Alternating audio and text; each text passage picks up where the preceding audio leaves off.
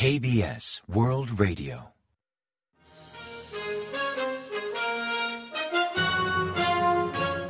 Informativo de KBS World Radio.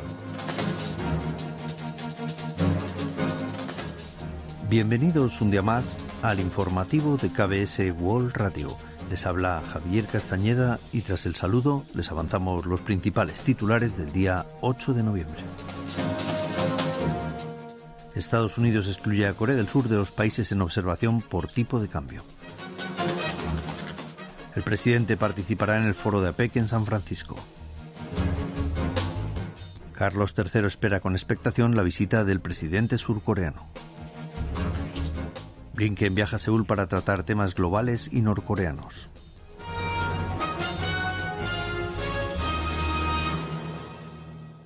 Y tras el avance de titulares les ofrecemos las noticias. Estados Unidos ha excluido a Corea del Sur de su lista semestral de países en observación por manipulación del tipo de cambio.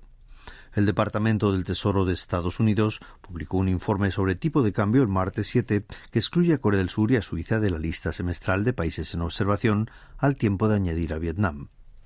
En base a la ley de promoción comercial promulgada en 2015, Estados Unidos valora las políticas macroeconómicas y cambiarias de los 20 principales países con los que comercia y si detecta anomalías en base a ciertos criterios, sugiere un análisis en profundidad. Los criterios actuales incluyen superávit comercial con Estados Unidos de más de 15.000 millones de dólares en bienes y servicios, superávit en cuenta corriente con más del 3% del Producto Interior Bruto o compra de dólares superior al 2% del Producto Interior Bruto durante los ocho de los últimos 12 meses. Además de Vietnam, en dicho listado estadounidense figuran China, Alemania, Malasia, Singapur o Taiwán. Corea del Sur ha sido excluido de la lista de países bajo observación del informe sobre tipo de cambio después de figurar en hasta 13 ocasiones consecutivas en dicho listado. La medida fue adoptada tras registrar un superávit comercial en cuenta corriente de menos del 0,5% sobre el PIB y de rebajar el nivel de intervenciones en el mercado de divisas, según los expertos. Sin embargo, la exclusión en sí no implica beneficios directos o ganancias para Corea del Sur, pues su inclusión tan solo implica estar sometido a vigilancia, pero no conlleva sanciones. En tanto, algunas opiniones sugieren que la exclusión de Corea del Sur del listado de seguimiento sobre tipo de cambio obedece a la disminución del superávit en cuenta corriente por la recesión de las exportaciones, factor que podría llevar a que la exclusión sea por un corto periodo de tiempo. El presidente Yoon Suk-yeol viajará a San Francisco, Estados Unidos, del 15 al 18 de noviembre para participar en la cumbre de líderes del Foro de APEC, la Asociación de Cooperación Económica de Asia-Pacífico, según anunció la oficina presidencial el día 8. Es la primera vez que Yoon participa en el foro de APEC desde que asumió su mandato y por el momento se ignora si se reunirá con el presidente chino Xi Jinping u otros detalles de su agenda.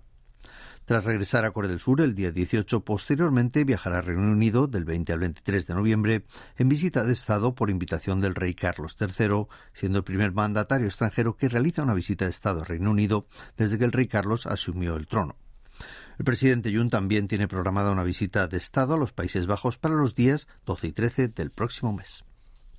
Según Reino Unido, la Casa Real ha mostrado expectación por la visita de Estado del presidente Yoon Suk-yeol y la primera dama Kim Kyung-hee a finales de noviembre. Carlos III hizo estas declaraciones desde el Palacio de Westminster, en Londres, el martes 7, en su primer discurso desde que asumió el trono, siguiendo la tradición del discurso real al inicio de un nuevo periodo parlamentario.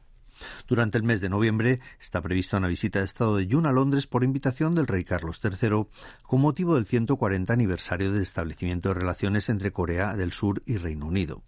Se prevé que antes de llegar, el presidente surcoreano Carlos III pasará por New Malden, donde reside la mayor comunidad de coreanos de Europa. Tony Blinken, el secretario de Estado estadounidense, visitará Corea los días 8 y 9 de noviembre y se prevé que llegará a Seúl la última hora del miércoles tras asistir a la conferencia de cancilleres del G7 en Tokio. Como principales temas de conversación con las autoridades surcoreanas figuran asuntos norcoreanos y otros de relevancia global. Posteriormente, el día 13 también viajará a Seúl el secretario de Defensa de Estados Unidos, Lloyd Austin, para participar en la reunión consultiva sobre seguridad y en la conferencia de ministros de defensa de países integrantes del Comando de las Fuerzas de Naciones Unidas. Sobre la inminente llegada de estos altos cargos de Washington a la península coreana, Pyongyang ha alzado la voz tildándolos de fanáticos de la guerra que intenta provocar otro conflicto en Corea. En tono de recriminación, expresó que Estados Unidos siembra antagonismos político-militares en todos los lugares donde pone el pie, advirtiendo que la visita a Seúl de los secretarios de Estado y Defensa de Estados Unidos traerá aires bélicos a Asia-Pacífico. Exteriores ha afirmado su intención de abrir nuevas misiones diplomáticas en 12 países en 2024 para estrechar aún más las relaciones bilaterales. El martes 7, el ministro de Exteriores avanzó que abrirá embajadas o consulados generales en Luxemburgo, Lituania, Islas Marshall, Botsuana, Surinam, Eslovenia, Sierra Leona, Armenia, Estonia, Jamaica, Zambia y Georgia para el próximo año. En Zambia, Sierra Leona, Jamaica y Surinam ya había misiones diplomáticas surcoreanas, pero las cerraron temporalmente y ahora procederán a su reapertura. El gobierno surcoreano solo ha aumentado el número de misiones diplomáticas en dos dígitos al año en tres ocasiones, en 1973, 1974 y 2007, cuando el concepto de globalización comenzó a calar en todo el mundo. Pese a todo, abrir representaciones diplomáticas en 12 países supone un aumento sin precedentes. Funcionarios de la cartera de Exteriores explicaron a los medios que la red de misiones diplomáticas en el extranjero precisa un mayor respaldo para obtener avances diplomáticos, como la entrada de Corea del Sur en el Consejo de Seguridad de Naciones Unidas o la elección de jueces en el Tribunal Internacional de Derecho Marítimo. El Gobierno ha limitado el programa de apoyo mediante el Fondo de Cooperación Intercoreana a campañas de ayuda a Corea del Norte desplegadas por organizaciones civiles, al tiempo de restringir completamente el uso de dicho fondo estatal para actividades de esa misma índole que no son monitoreadas por terceros. Así se hizo conforme al reglamento sobre ayuda humanitaria Corea del Norte y proyectos de cooperación intercoreana, cuya versión revisada entró en vigor el miércoles 8 a cargo del Ministerio de Reunificación. Tras la reforma, la cartera podrá financiar con cargo al Fondo de Cooperación Intercoreana a ONGs que operan programas de ayuda a Corea del Norte solo una vez al año y no tres, y el monto límite se reducirá del 70 al 50% del coste total. Tampoco podrán recibir apoyo aquellas organizaciones cuyas campañas de ayuda a Corea del Norte no puedan ser monitoreadas por terceros, ya sean entidades surcoreanas u organismos internacionales con suficiente nivel de credibilidad, en caso de no poder acceder a las anteriores a territorio norcoreano. El primer ministro Han Dok-soo se reunió el miércoles 8 en Seúl con los viceministros de Exteriores de seis países de América Central y el Caribe, como son El Salvador, Belice, Costa Rica, República Dominicana, Guatemala y Honduras. La conversación entre Corea del Sur y estos países giró en torno a cooperación y a la situación actual de la península coreana. Concretamente, Han destacó la entrada en vigor del Tratado de Libre Comercio entre Corea y Centroamérica en 2021 como resultado de la determinación del gobierno surcoreano de estrechar relaciones con la zona y de contribuir al desarrollo y la estabilidad socioeconómica de la región. Por su parte, los vicecancilleres centroamericanos expresaron su deseo de seguir impulsando proyectos de cooperación con Corea del Sur en diversos ámbitos como digitalización, energía, infraestructuras y agricultura. El ministro de Justicia, Han Dong-hun, ha subrayado la necesidad de mantener la pena de muerte o cadena perpetua sin libertad condicional, alegando que las sanciones que el sistema penal surcoreano establece para delitos graves son demasiado suaves. Así lo expresó el titular de la cartera en audiencia parlamentaria al ser preguntado por su opinión sobre la pena de muerte. Afirmó que algunos criminales deben ser apartados de la sociedad de forma perpetua, considerando insuficientes algunas de las sanciones que establece el Código Penal surcoreano. Como ejemplo, mencionó que dicha norma permite que los asesinos en serie salgan de prisión en 10 o 20 años sin apenas reflexionar sobre el delito cometido. También enfatizó el efecto preventivo de la pena de muerte, al tiempo de instar a los jueces a ser más que cautelosos a la hora de dictar sentencia.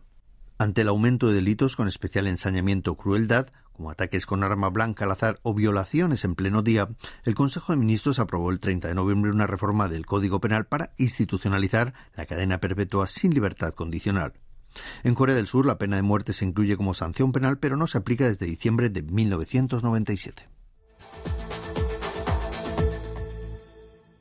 Y ahora pasamos a ofrecerles el pronóstico del tiempo. Para el jueves 9 se espera un día nublado en general y lluvias de hasta 5 milímetros por la tarde, salvo en las islas donde podrían caer hasta 20 milímetros. Las previsiones indican que el frío repentino de los últimos días remitirá y la temperatura volverá a los niveles habituales de esta época del año, con entre 2 y 12 grados de mínima en la mañana y entre 15 y 21 grados centígrados de máxima por la tarde. La calidad del aire será buena o normal en todo el país. Y a continuación comentamos los resultados del parqué. El índice general de la bolsa surcoreana, el Kospi, sufrió otro descenso el miércoles 8, aunque mucho más leve que el día anterior, que le llevó a perder un 0,91% y a cerrar la jornada en 2.421,62 puntos. En tanto, el COSDAC, el parque automatizado, bajó un 1,62% respecto al martes hasta culminar en 811,02 unidades. Y en el mercado de divisas el tipo de cambio aumentó y la moneda surcoreana se depreció frente a la estadounidense, que cotizó a 1.310,6 wones por dólar, 2,7 unidades más que la jornada anterior al cierre de operaciones. Y hasta aquí el informativo de hoy. Gracias por acompañarnos y sigan en la sintonía de KBS World Radio.